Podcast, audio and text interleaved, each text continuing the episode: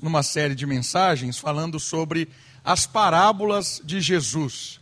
E como sempre nós começamos esse tempo, nós lembramos ou relembramos ou apresentamos para quem está começando a ouvir agora a série. O que é uma parábola? Uma parábola pode ser uma palavra, pode ser uma frase, pode ser uma história usada de uma forma didática para apresentar para aquelas pessoas que estavam ouvindo realidades espirituais, profundas, coisas que a pessoa não enxerga por conta própria, mas apresentar essas verdades com coisas do cotidiano. Ou seja, Jesus usava a ovelha, o trigo, um castelo, usava essas ilustrações, não porque ele queria ensinar sobre a ovelha, não porque ele queria falar sobre trigo, ou agricultura. Não, ele pegava coisas do cotidiano, do dia a dia das pessoas, para que as pessoas pudessem, por meio dessas histórias, por meio dessas frases, dessas palavras, entenderem, conhecerem, descobrirem, se despertarem para verdades do reino de Deus, verdades de virtudes, transformações de vidas, encontros com Deus. Parábolas eram pedras de toque para que a pessoa tocando a parábola ela descobrisse, encontrasse, ou fosse encontrada pela divindade, pelo Senhor. Parábolas são isso. E nós estamos numa série de mensagens. Essa semana eu percebi que nós estamos chegando na 40 já, irmãos. Essa é a 38. 38 parábolas nós já vamos analisar com essa. E a parábola de hoje, ela é bem conhecida. É a parábola da candeia e da luz. Convido você a abrir a sua Bíblia no Evangelho de Marcos, capítulo 21 e 22. A parábola vai falar sobre a candeia, que é aquele que porta a luz, a própria luz, e mais especificamente onde ela deve ser colocada. Parábola da candeia e da luz, nós vamos no texto de Marcos, e você vai perceber que essa parábola ela é contada em outros lugares também pelo próprio Jesus. Marcos, capítulo 4, versículo 21 e 22. Disse-lhes mais: Será que a candeia ou é, será que a candeia deve ser colocada debaixo da vasilha ou debaixo da cama? Não deve ser colocada no velador? Porque nada está encoberto que não seja para ser manifesto e nada foi escondido, senão para vir a luz. O papo de hoje da parábola é uma conversa sobre despertar, despertamento. A pessoa foi iluminada. É sobre isso a parábola. Olha só comigo.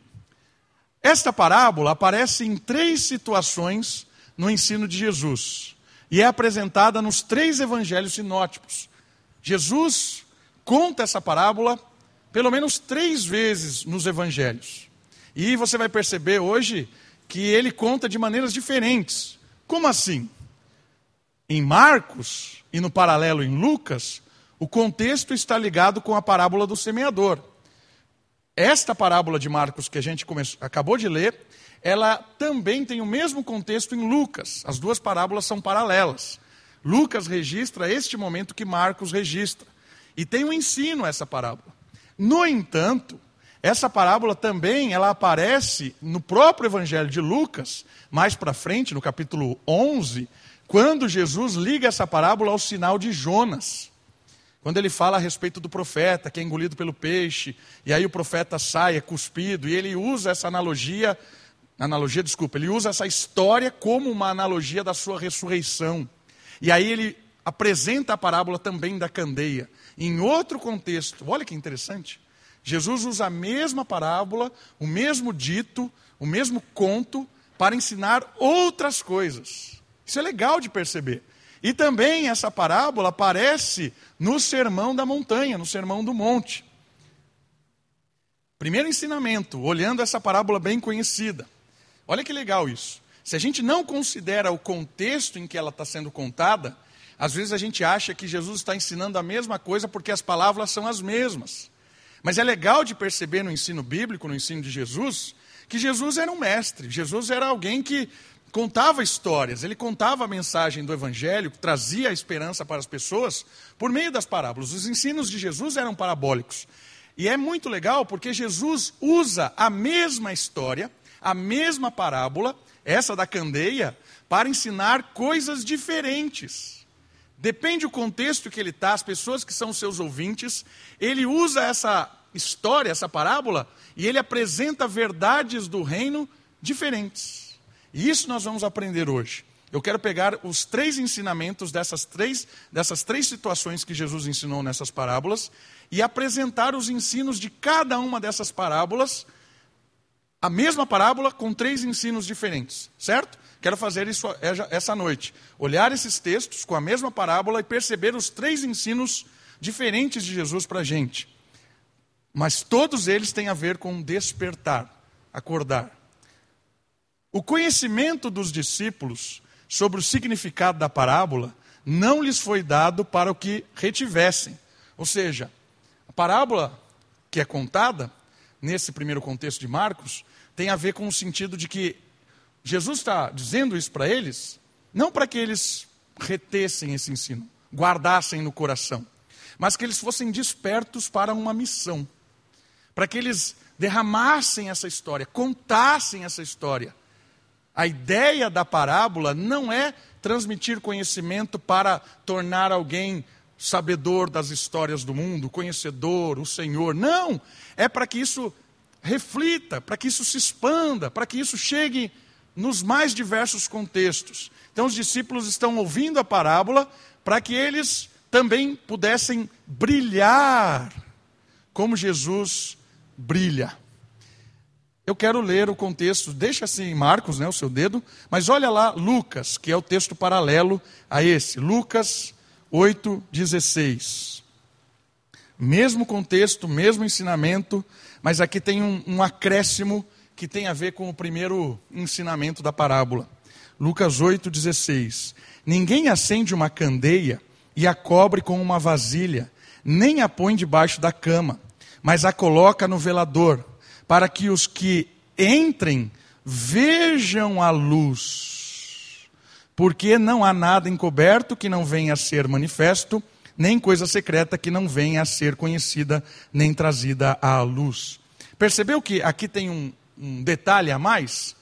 Ela é colocada no velador, ela é exposta, ela é colocada num suporte para que fique no alto, para que as pessoas que entrem nessa humilde residência é, da antiga, é, ali do, da história antiga, e aqui é uma casa bem humilde mesmo, todo mundo possa ver a luz. Ela não tem a ideia de, de estar escondida, ela tem a ideia de estar em aberto para que ela cumpra a sua função de iluminar. Por isso que a ideia de Jesus é que essa verdade que ele revela com a parábola para os discípulos não é ensinar conhecimento por ensinar, é para que exponha os conhecimentos para outros.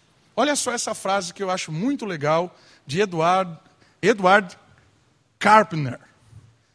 Ó, oh, não deixeis apagar a chama, mantida de século em século nesta escura caverna, neste templo sagrado, sustentada por puros ministros do amor. Não deixeis apagar esta divina chama. Olha só essa frase que interessante. Nós somos os ministros do amor. Nós temos a chama. Deus nos acendeu. Nós somos a candeia.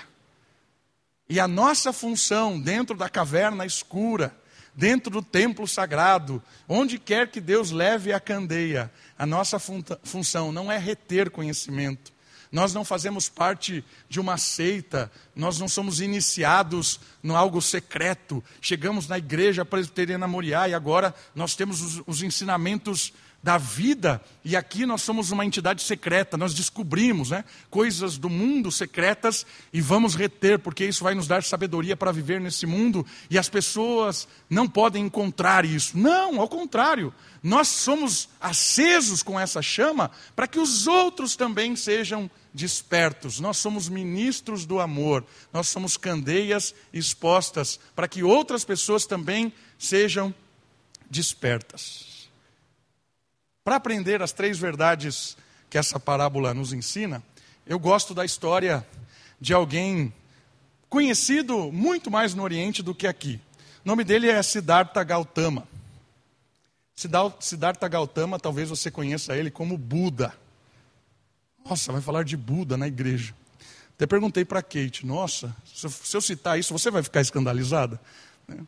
Mas a história dele é muito interessante, porque ele é um príncipe indiano que ele nasce num contexto muito interessante. Ele nasce numa vila e ele é filho de um rei local. E ele, quando ele nasce, a mãe dele morre depois de sete dias. E ele é criado pelo pai dentro, dentro de um ambiente de um, de um palácio.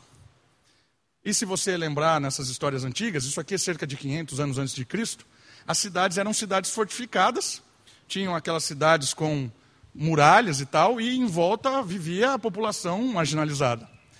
E Siddhartha foi criado dentro do palácio. E o pai, quando perde a mãe, desde pequeno, ele cuida dele de uma forma assim, a dar tudo a ele. Uma vida de luxo, dentro daquelas possibilidades, claro, né, daquela época luxuosa, mas um, ele não teve contato com doença, com fome, com nenhum tipo de desavença desse mundo. Ele foi criado numa redoma.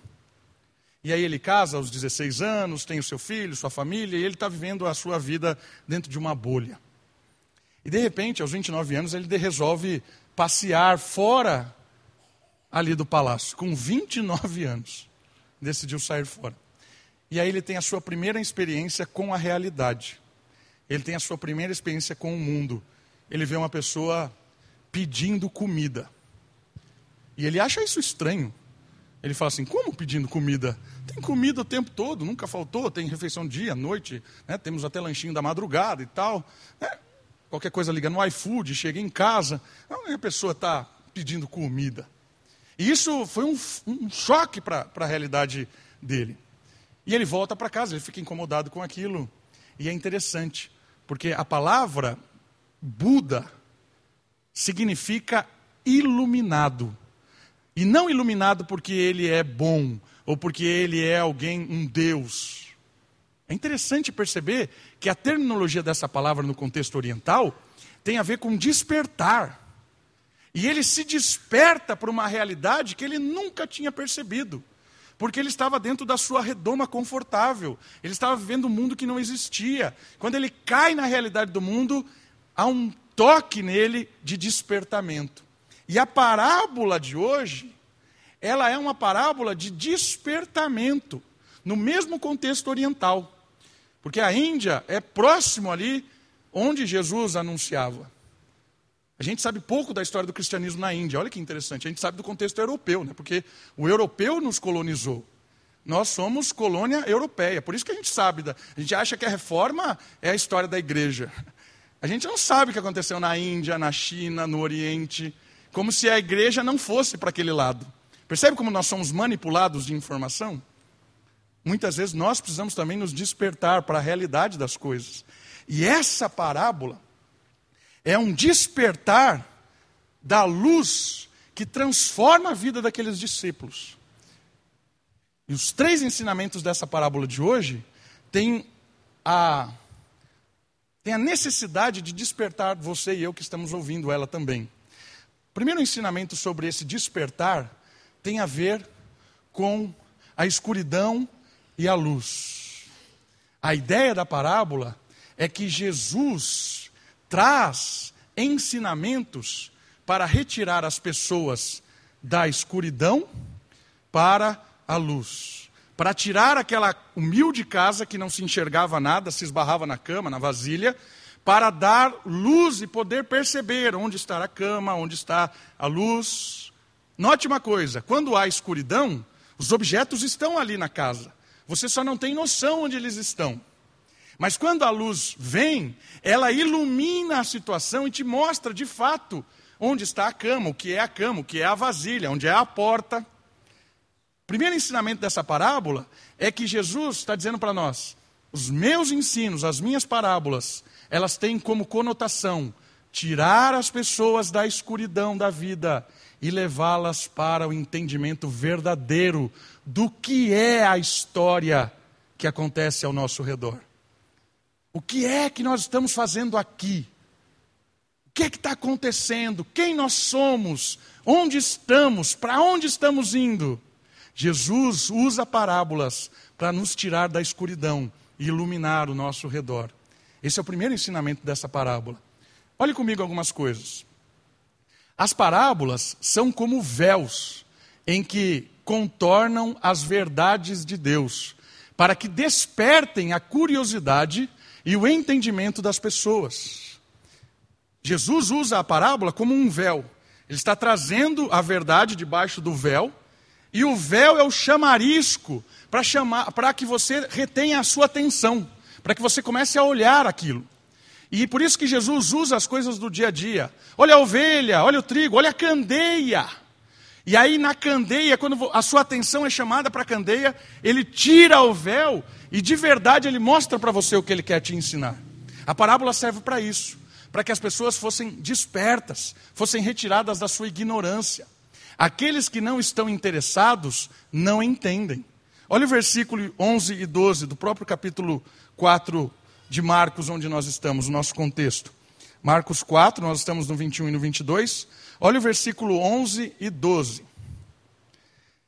Ele lhes disse: A vós é confiado o mistério do reino de Deus, mas tudo se diz por meio de parábolas aos de fora, para que, vendo, vejam e não percebam, e ouvindo, ouçam e não entendam, para que não se convertam e não sejam perdoados. O que, que Jesus está dizendo assim aqui? Que ele contava a parábola para as pessoas não entenderem? Não, não é isso. Ele contava a parábola para revelar a verdade para quem de fato era humilde, queria ouvir. Não era o soberbo, o arrogante que falava assim: quem é esse Nazareno? Quem é esse Jesus, o caipirão aqui de Israel? Ele tem para ensinar? Só fala bobagem, é tolo. Para esses, as parábolas não faziam sentido, porque eles desdenhavam, eles não queriam a sabedoria, eles não queriam o conhecimento, eles queriam manter a situação que eles tinham privilegiada. Mas a parábola, o intuito dela é que chamasse a atenção das pessoas humildes, as pessoas que realmente estavam carentes de salvação, carentes de perdão, queriam conhecer do Evangelho, queriam se despertar. Essas pessoas que Jesus olhava para elas e tinha um encontro com elas, essas pessoas despertadas por Cristo, elas olhavam a parábola e elas entendiam a vida. A parábola tirava as pessoas da escuridão para iluminar o sentido da vida delas. Percebe que Deus resiste ao soberbo, mas dá graça ao humilde. Por isso, meu irmão, minha irmã, não ache que as verdades da Bíblia são para doutores, filósofos, PHDs. Ah, é o pastor que entende a Bíblia. Não é. A parábola, o ensinamento bíblico é para quem ama, é para quem quer encontrar com Deus, é para quem tem desejo, sede, é para essas pessoas que Deus se ilumina. É para você que tem sede de Deus, para você que o ama, para você que quer conhecer mais do Evangelho, quer receber o perdão, é para você que deseja Deus, é para você que Jesus vem e conta a parábola e te ensina a parábola. Mas o doutor que sabe grego, hebraico, que sabe esbanjar eloquência, aquele que é calvinista, sensacionista, não sei o que lá, nista, esse cara nunca encontrou. Porque ele teologizou tanto a Escritura que ele não encontra mais Deus. Porque agora ele tem uma lente de teologia. Ele vai para a Bíblia com um olhar calvinista, arminiano, sensacionista, milenista, sei lá o que, diarista, não sei. Bota lá. Ele não vê mais o Evangelho. Ele não vê mais a Bíblia. Ele não vê. Ele está lendo e está morrendo de sede. Fariseu. Percebeu? Por isso, cuidado. Porque ao mesmo tempo que isso é um alívio para nós, também é uma responsabilidade. Porque às vezes nós estamos há tanto tempo na igreja, tanto tempo ouvindo do Evangelho, tanto tempo ouvindo mensagens e mensagens e a gente não se desperta. A gente não tem amor pela palavra. A gente não tem sede em conhecer o Evangelho. A gente lembra de Jesus no Natal para fazer selfie embaixo da árvore, mas não lê a Escritura. Não tem amor pelo Evangelho. Não tem sede. Aí eu quero dizer para você que você também não está entendendo nada. Aí pode ser um analfabeto, mas se não tem desejo, sede, não há revelação de Deus também. Percebe? Não é uma questão de doutor e analfabeto. Não é uma questão de intelectual e pessoa que é desprovida de inteligência. É uma questão de amor de desejo, de quebrantamento, de humildade, de querer conhecer verdades de Deus, porque todos aqueles que buscam ao Senhor, ele se achega. Buscai ao Senhor enquanto há tempo, porque todo aquele que busca ao Senhor, ele não se recusa a ser revelado. A parábola da candeia fala isso para nós. Eu estou trazendo luz para a sua casa tão triste. Eu estou trazendo luz para as coisas que você não está entendendo e se desperte para o perdão dos pecados, para o Evangelho, para a nova vida que há em Cristo, para novas prioridades, para uma nova realidade. Ah, pastor, então você está me dizendo que em Cristo a candeia responde todas as minhas perguntas. Não é isso que eu estou dizendo. Porque apesar de Jesus já nos iluminar, já mostrar muitas coisas da nossa vida, da nossa história, da própria salvação, Deus não quer que todos os cantos da sua casa ainda sejam iluminados. Como assim? Tem perguntas que você possa ter no seu coração que Ele não vai te responder. Por dois motivos. Primeiro, porque quando ele não te responde, é porque ele está desenvolvendo o seu caráter, amadurecendo a sua fé, fazendo você se achegar mais a ele. Tem coisas que Deus não responde, não ilumina, não te faz conhecedor daquilo que você quer, porque Ele está usando aquilo para formar em você um homem, uma mulher madura, maduro.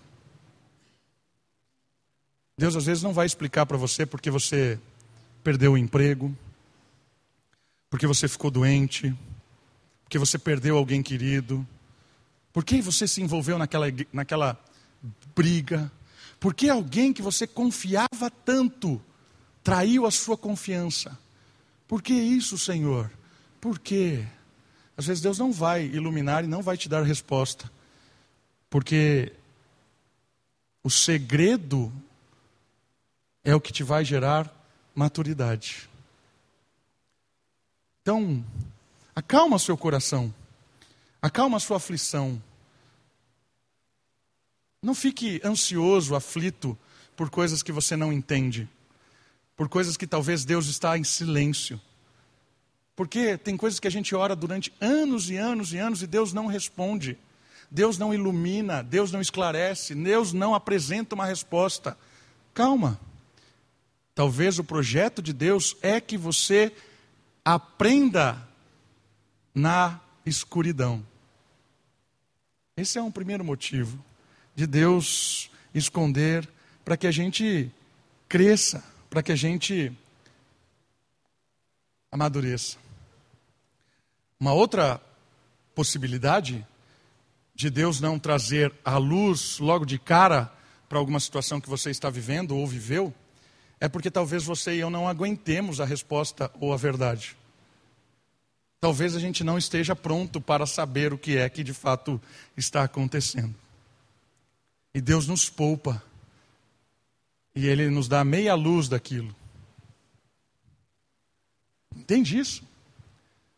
Sabe quando você tem uma criança, dois, três anos, e você tem que dar uma notícia para ela que o pai faleceu. Como é que você vai contar para uma criança que o pai faleceu? Às vezes, ah, tem que ir lá e falar a verdade nua e crua. Você chega na criança de três anos e fala assim: ó, seu pai estava andando na rua, veio um caminhão e passou pela cabeça dele, o cérebro rolou e tal. Você vai falar isso? Ninguém é sem noção de fazer isso, certo? Entende? É claro que você não vai mentir para a criança também, né? Ah, o seu pai foi. virou Papai Noel agora. É, ele pegou as roupas vermelhas e agora ele está andando, todo dezembro ele vem, é o seu pai que traz presente. Também aí você foi para o outro extremo. Né? O que é que você faz para uma criança? Você fala a verdade dentro das possibilidades de maturidade que ela tem para entender aquela verdade. Sem mentir, mas também sem usar a verdade como um massacrador da realidade. É isso que Deus faz com a gente muitas vezes. Tem coisas que acontecem na nossa vida que nós não estamos prontos, porque nós somos crianças na caminhada cristã. E aí Deus não vai te falar. Deus não vai explicar as, os pormenores do projeto dele. Não vai. Não vai explicar. E agradeça por isso. Agradeça porque Deus muitas vezes te dá uma meia resposta. Contente-se com ela porque muitas vezes essa meia resposta já é o consolo de Deus daquilo que você pode, naquele momento, suportar, amadurecer, crescer. Por isso, a primeira verdade do despertar dessa parábola tem a ver com o iluminar de Deus. Deus quer iluminar nosso conhecimento a respeito da verdade da vida, que Jesus é o Salvador que ele veio para perdoar os nossos pecados e que essa vida que nós corremos o dia, de, um dia inteiro atrás dela é muito ilusória e que a realidade do reino é superior a ela. Conhecer o reino de Deus é conhecer a verdade, a vida. E também entender que nem toda a verdade é revelada de uma vez só. Também entender que tem coisas que Deus prefere que nós cresçamos sem saber o porquê. Esse é o primeiro ensinamento dessa parábola. Da luz da escuridão para a luz. O segundo despertar dessa parábola, que é contextualizado em Lucas 11, tem um ensinamento a respeito de Jesus ser a luz. Nós estamos falando, em primeiro momento, falamos da candeia, né? A candeia como sendo a verdade, a candeia sendo a luz que traz a noção da vida. Agora, a candeia e a luz é o próprio Jesus, nesse contexto de Lucas 11. Olha só, em Lucas 11, Jesus liga a parábola da candeia ao seu relato sobre o sinal da sua ressurreição, que é aquela história lá que eu falei de Jonas. A ascensão e exaltação de Jesus, ascensão é quando ele subiu ao céu, exaltação é quando ele assenta-se ao trono e é o detentor agora da vida, da morte, do juízo sobre todos por causa da sua ressurreição atrai todos os homens a ele. João 12, 32 diz isso. Este é o resultado lógico dos fatos da sua encarnação e morte. Ele atrair sobre ele todos os olhares da terra, porque ele é a própria luz. Nossos olhos carecem da sua luz. O segundo ensinamento dessa parábola é que Jesus é a luz do mundo. Jesus é a luz da candeia. Jesus é aquele fogo que está naquele pote. E ele deve ser colocado para iluminar todas as coisas. E note de uma coisa importante: nós olhamos para Jesus, e por causa do nosso olhar para Jesus, por causa da nossa identidade com a, com a luz, nós enxergamos os cômodos da casa por causa da luz de Jesus, com a luz de Jesus. Entende a analogia? Entende a parábola? A luz de Jesus me mostra o que é uma cama. A luz de Jesus me mostra o que é uma vasilha. A luz de Jesus faz a diferença de espaço da casa. É a luz de Jesus. Por isso eu olho, reconheço que é Jesus e olho para os móveis e reconheço os móveis a partir da luz de Jesus. Fantástico isso. Sabe por que isso é fantástico? Porque eu começo agora a olhar as coisas do dia a dia a partir da luz de Cristo. Perceba, nós só enxergamos porque os nossos olhos estão aptos a enxergar aquilo. Se a gente apagar todas as luzes, não vai enxergar nada. até que haja alguma luz que bata em mim, reflita para você, e o seu olho está condicionado a me enxergar por causa da luz. Você enxerga o Davi por causa da luz. O seu olhar do Davi, você me vê, vê as minhas cores, o meu jeito por causa da luz. É a luz que me condiciona, a, a luz que me define para você. Certo? Se a gente colocar aqui um ambiente de meia luz, diminuir a luz, colocar uma roupa mais preta no pastor, o pastor fica magro, fitness. Agora você está vendo que sou gordo, ando torto. Mas põe meia luz aqui. Né? À noite todos os gatos são pardos, já ouviu esse ditado? Até eu fico bonito a meia luz. Percebe que, na verdade, você não está vendo Davi. O que é que você está vendo? O que a luz te possibilita ver de mim. Quanto menos luz, mais bonito eu fico. Né? Por isso que quando eu fui pedir a Kate em namoro, era noite. Era noite da. Né? Não estou brincando. Mas, sabe? Você entendeu essa ideia da luz? Você só enxerga o que a luz permite que você enxergue. Coloque a luz azul aqui. Luz azul forte. Eu, eu sou azul. Põe verde. Verde é mais legal, porque aí sou um extraterrestre. Sou verde. Né? Percebeu isso? Você só enxerga o que a luz te possibilita enxergar de mim. Essa é a aplicação dessa parábola aqui. Se você entender que a luz é Jesus, todas as coisas desta vida você vai enxergar iluminadas por Cristo. Porque você vai enxergar de todo jeito. Mas quem é que está iluminando o que você está enxergando? Quem é que ilumina quando você olha nos olhos da sua esposa? Quem é que ilumina ela para você?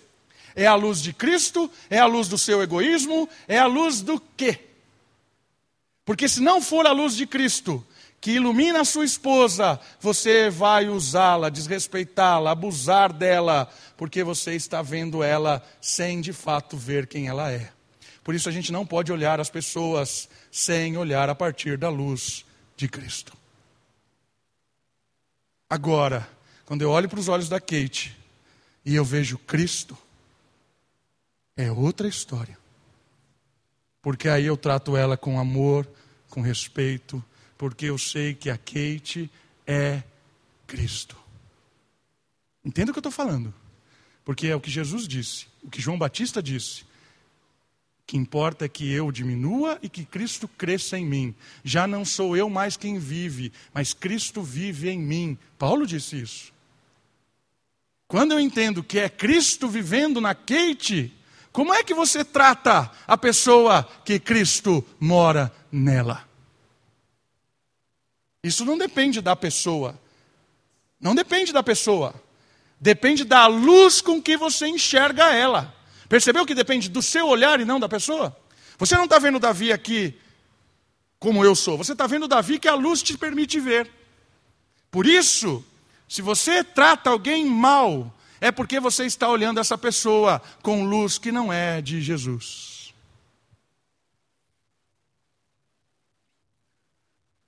Jesus foi colocado no velador para que você olhe para a luz e em primeiro momento, você enxergue a luz. E quando você enxerga a luz de Cristo, o seu medo, a sua ansiedade, os seus desejos, a sua culpa, ela é inundada, ela é cheia da luz de Cristo, e aí todas as nossas carências são preenchidas no nosso olhar para a luz. Primeiro momento, a, cadeia, a candeia no, vela, no velador, ela entra, penetra os seus olhos e torna o seu olhar, a sua mente, o seu coração cheios da luz que é Jesus. E aí nós somos perdoados, somos adotados, somos feitos filhos de Deus, somos recebidos na família de Deus, nós enxergamos a luz. E agora, quando eu enxergo a luz, eu olho para os cômodos da casa, eu olho para a vida e eu enxergo a vida com a luz de Jesus. Aí eu vou trabalhar do jeito certo, eu vou cuidar dos meus filhos do jeito certo, Eu vou amar do jeito certo. Eu vou perdoar do jeito certo. Porque agora eu enxergo tudo ao meu redor com a luz de Cristo. Isso é extraordinário, irmãos. É extraordinário. Por isso, se você está olhando o seu trabalho e você vê o seu trabalho como uma desgraça, eu quero dizer para você que você precisa olhar mais para Jesus, para que Jesus ilumine o seu trabalho e você olhe para o seu trabalho como uma oportunidade de Cristo para você. Se você olha para sua família e não vê nada de bom na sua casa, é porque você está olhando pouco para Jesus e olhando muito para algum ídolo, algum panteão dos seus ídolos aí, algum ídolo do seu panteão. Está olhando muito para esse ídolo. E aí você olha para sua casa e está sendo iluminado por um ídolo. Às vezes é um ídolo do sucesso, da fama. E aí você olha para sua casa e fala assim: Ah, meu filho está estorvando a minha caminhada de sucesso. Esse é, é o grande promotor dos abortos hoje. Né? Disse a ganhadora do Oscar que o que possibilitou ela ganhar aquele prêmio foi ter feito um aborto e matado a criança. Por quê? Porque o ídolo dela é maior do que a própria vida. Olha a estatueta do Oscar iluminada por uma luz da idolatria que não é a luz de Cristo. Às vezes nós estamos olhando para o nosso trabalho assim, para os nossos filhos assim, nós estamos olhando para nossas esposas, maridos, estamos olhando para os nossos vizinhos, olhando para o mundo assim. Quero dizer para vocês e para mim mesmo, nós precisamos parar de ter flashes, olhar só de vez em quando para Cristo, parar de ficar fazendo isso e olhar de verdade nos olhos de Jesus para que você e eu sejamos cheios da luz. Acho que nós estamos patinando porque estamos olhando mais para ídolos do que para o próprio Cristo. Cristo é a luz da candeia. Cristo ilumina a sala. Cristo ilumina os nossos olhos. Isso é um despertar para a vida. E o terceiro despertar, o terceiro ensinamento dessa parábola tem a ver com refletir. Tem a ver que nós somos as candeias, nós somos reflexo da luz. Esse é o ensinamento do Sermão da Montanha. Jesus disse que nós também somos a candeia. Percebeu que legal isso? A candeia, a luz é a revelação de Deus para nós, da escuridão para a luz. A candeia e a luz é o próprio Cristo. Ele é que nos ilumina. A candeia e a luz somos nós, no ensinamento do Sermão da Montanha. Em que sentido? No sentido dessa figura aqui, ó. De alguém que está aqui contemplando, mas contemplando como que por espelho, para que a luz bata e reflita. Somos a candeia, somos a luz. Na verdade, não somos a luz, nós refletimos a luz, né? nós somos a candeia, mas a luz reflete em nós. O Sermão da Montanha nos chama a atenção para a nossa missão de apresentarmos ao mundo a luz de Cristo. Isso é visto e ouvido pelo mundo em como lidamos com o nosso trabalho, a vasilha da parábola, e o nosso descanso, a cama da parábola. Lucas 12, 35 nos dá dicas práticas. Parábolas 4, 21 e 22. O 22 diz: Porque nada está encoberto que não seja para ser manifesto. É a ideia da escuridão para a luz. É para ser manifesto. A ideia da parábola é essa, certo? Senão para vir à luz. Parábola o 21. Será que a candeia deve ser colocada debaixo da vasilha ou debaixo da cama? E Lucas complementa: para que os outros não vejam tanto a, a, as coisas iluminadas quanto a própria candeia. O que isso quer dizer? Quer dizer que nós, quando fomos iluminados, nós nos tornamos candeia e refletimos a luz de Cristo? Tem duas problemática, problemáticas. A primeira é: se nós colocamos debaixo da vasilha, ela perde a intensidade de reflexo. E o que é a vasilha aqui? A vasilha é aquilo que estava provavelmente em cima da mesinha ali naquela casa, e a vasilha era um medidor de cereais, ou farinha, sei lá, trigo. Era uma medida essa medida servia para alimentar, tem a ver com o trabalho, tem a ver com a profissão daquela pessoa. Jesus diz assim: Você é uma candeia iluminada, não para que a vasilha tampe e você pare de iluminar. Percebeu o ensinamento? E quando é que isso acontece na nossa vida? Quando o trabalho, as nossas expectativas de sermos alguém, porque quem nós somos, a gente define. Já percebeu que quando, quando alguém pergunta para você o que você é, você diz para a pessoa que você é aquilo que você faz? É? Ah, eu sou. Quem é você? Ah, eu sou pastor. Ah, eu sou engenheiro, eu sou cozinheira, eu sou dona de casa. Definição de quem nós somos pelo trabalho que fazemos, pelas escolhas. E isso é perigoso na parábola. Por quê? Porque a vasilha tampa quem de fato nós somos.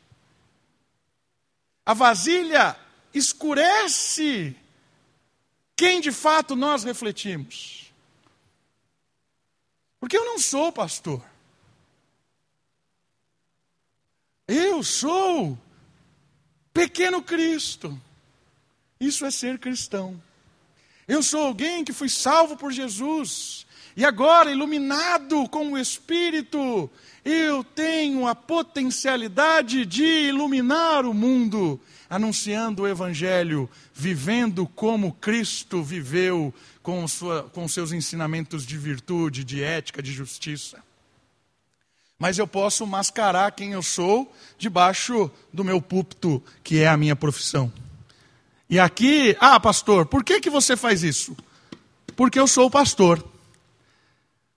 Mas isso está errado. Ah, mas é, a igreja presbiteriana me obriga a fazer isso.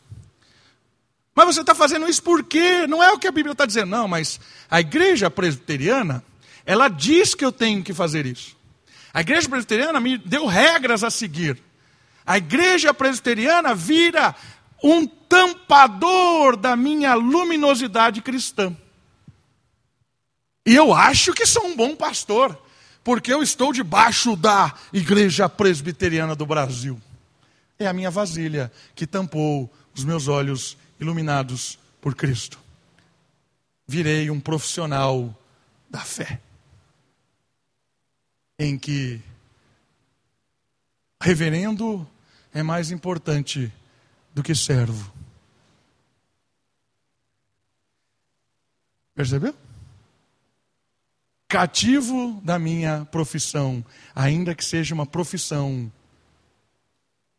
eclesiástica. E dou desculpa ainda, né? Estou atrás da minha candeia aqui. Desculpa, da minha vasilha. Mas você pode aplicar isso na sua profissão, naquilo que você faz. Pastor, eu não tenho tempo para nada, não tenho tempo para evangelizar, não tenho tempo para falar do amor de Cristo, não tenho tempo para abrir minha casa para receber alguém, não tenho tempo para fazer uma visita, orar por alguém, não tenho tempo de cultuar ao Senhor. O Senhor não sabe o que eu faço. Eu não sei o que você faz, mas eu sei que você está preso dentro de uma vasilha. Eu sei que a vasilha é o seu Senhor. Pode falar o que você quiser, mas eu sei quem é o seu Senhor.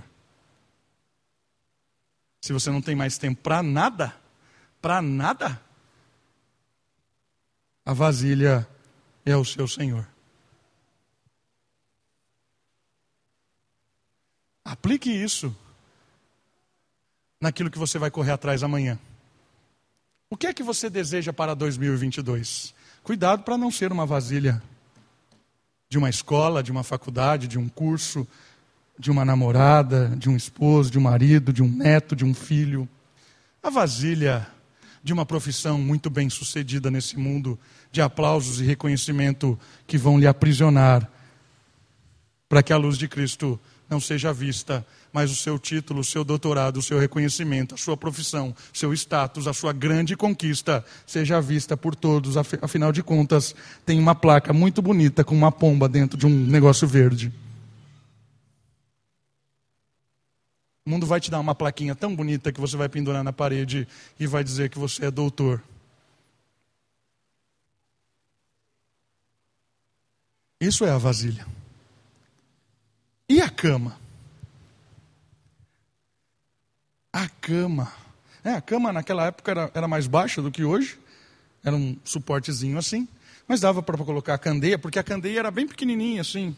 Lá estava na imagem no começo, lá era um negocinho de cerâmica, um pouco de óleo, tinha um paviozinho assim, botava embaixo. O que é a cama? A cama é um lugar de descanso, um lugar de conforto, o um lugar onde a gente, numa segunda-feira fria, não quer sair, certo? Essa é a cama. A cama é o lugar onde a gente mais fica nas férias. Pelo menos é o que eu mais fico nas férias. Né? Isso não, às vezes gera tensão em casa, mas a cama é o lugar mais abençoado do mundo. Mas entenda a cama. A cama aqui tem um monte de conotação. A cama aqui tem a ver com uma estabilidade financeira para casar. Isso que os nossos jovens arrotam aí, né? Por que você não casa? Ah, porque eu quero chegar na minha estabilidade financeira. É o lugar de conforto, onde não sei o quê, e aí, é a cama. É a cama. Não quero ter crise, não quero ter desconforto, eu quero ter onde morar, quero ter meu trabalho, não quero ter nenhum tipo de problemática. É a cama. E aí vai levando um namoro imoral décadas. A cama, às vezes, é a nossa viagem, nosso entretenimento, os nossos filmes. É o conforto do dia a dia que nos leva agora a desejar cultos. Né? Cultos até mesmo dentro de videogame. Né? O pessoal criou uma realidade paralela agora que vai lá cultuar a Deus com um joguinho lá, fica lá sentadinho. É conforto. Né? Não entenda mal o que eu estou falando. É claro que a gente passou por uma situação, ainda passa por essa situação né, de pessoas que estão reclusas com justiça isso. Estão retiradas com justiça. Não estou falando disso. Eu estou falando de um conforto que nos tira, né, nos tira a realidade do mundo. Voltamos lá à ilustração lá do, do, do nosso príncipe do início, que vivia uma realidade que não era a do mundo, era a realidade dele ali. É dessa situação que eu estou falando. Né? Desconsidere o período de pandemia que nós estamos vivendo e até, até agora ainda vivemos isso. Não estou falando esse tipo de coisa. Eu estou falando do conforto que nos tira da realidade do mundo. A cama é o entretenimento, a cama é o conforto, a, a cama é os momentos de lazer que não tem nada de errado nisso. Não tem nenhum problema nisso. Desde que você olhe tudo isso com a luz de Cristo. Certo?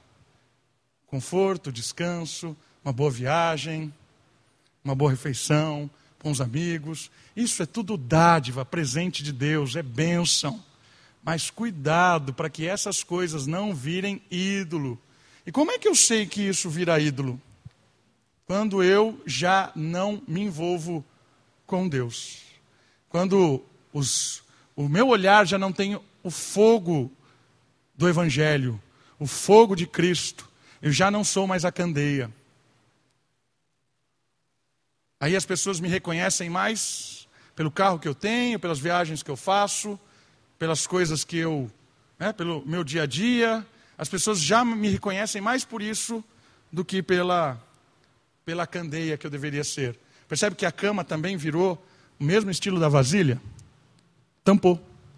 Me, me aprisionou. E dentro disso vai ter, eu quero encerrar com duas, duas dicas práticas baseadas em, Corim, em Lucas. Mas entenda uma coisa. Deus nos chamou não porque o Davi é alguém tão especial, tão querido, tão bonito. Olha como é legal esse cara. Então Deus me chamou para me dar coisas e realizar os meus desejos. Deus não me chamou para isso. Você realmente acha que o Davi é tão importante que mereceu o olhar de Deus para me salvar e resolver os meus problemas? Ou então me dar um presente, me dar algo, me dar uma, uma oportunidade que eu, como um bicho, pego essa coisa e começo a comer sozinho no canto. Ah, obrigado por isso, Senhor. Delicioso. Percebe como o cristianismo virou isso hoje? É um Deus que te serve, é um Deus que te dá coisas, é um Deus que não deixa você desempregado, um Deus que vai fazer você viajar todo o tempo, um Deus do positivismo, um Deus que realiza os seus sonhos, um Deus que olha para você e te acha especial, você é o cerne do Evangelho. Você realmente acha que você é isso? Eu, eu. Então entenda, a missão de Deus não é para mim e para você. A missão de Deus é nos usar para redimir o mundo, para tirar a morte do mundo, para tirar os efeitos das trevas, das desgraças, das injustiças. Deus criou um povo para a missão dele, que é redimir o mundo. Deus não chamou a mim e você para nos ficar paparicando. Não caia nessa. Deus nos chamou para redimir o mundo, Deus nos chamou para uma missão maior. É por isso que a gente precisa, baseado agora nos dois, nas duas dicas de Lucas 12 para encerrarmos. Lucas capítulo 12. Entendermos a missão de Deus, não a nossa. Lucas 12, capítulo 35, versículo 35.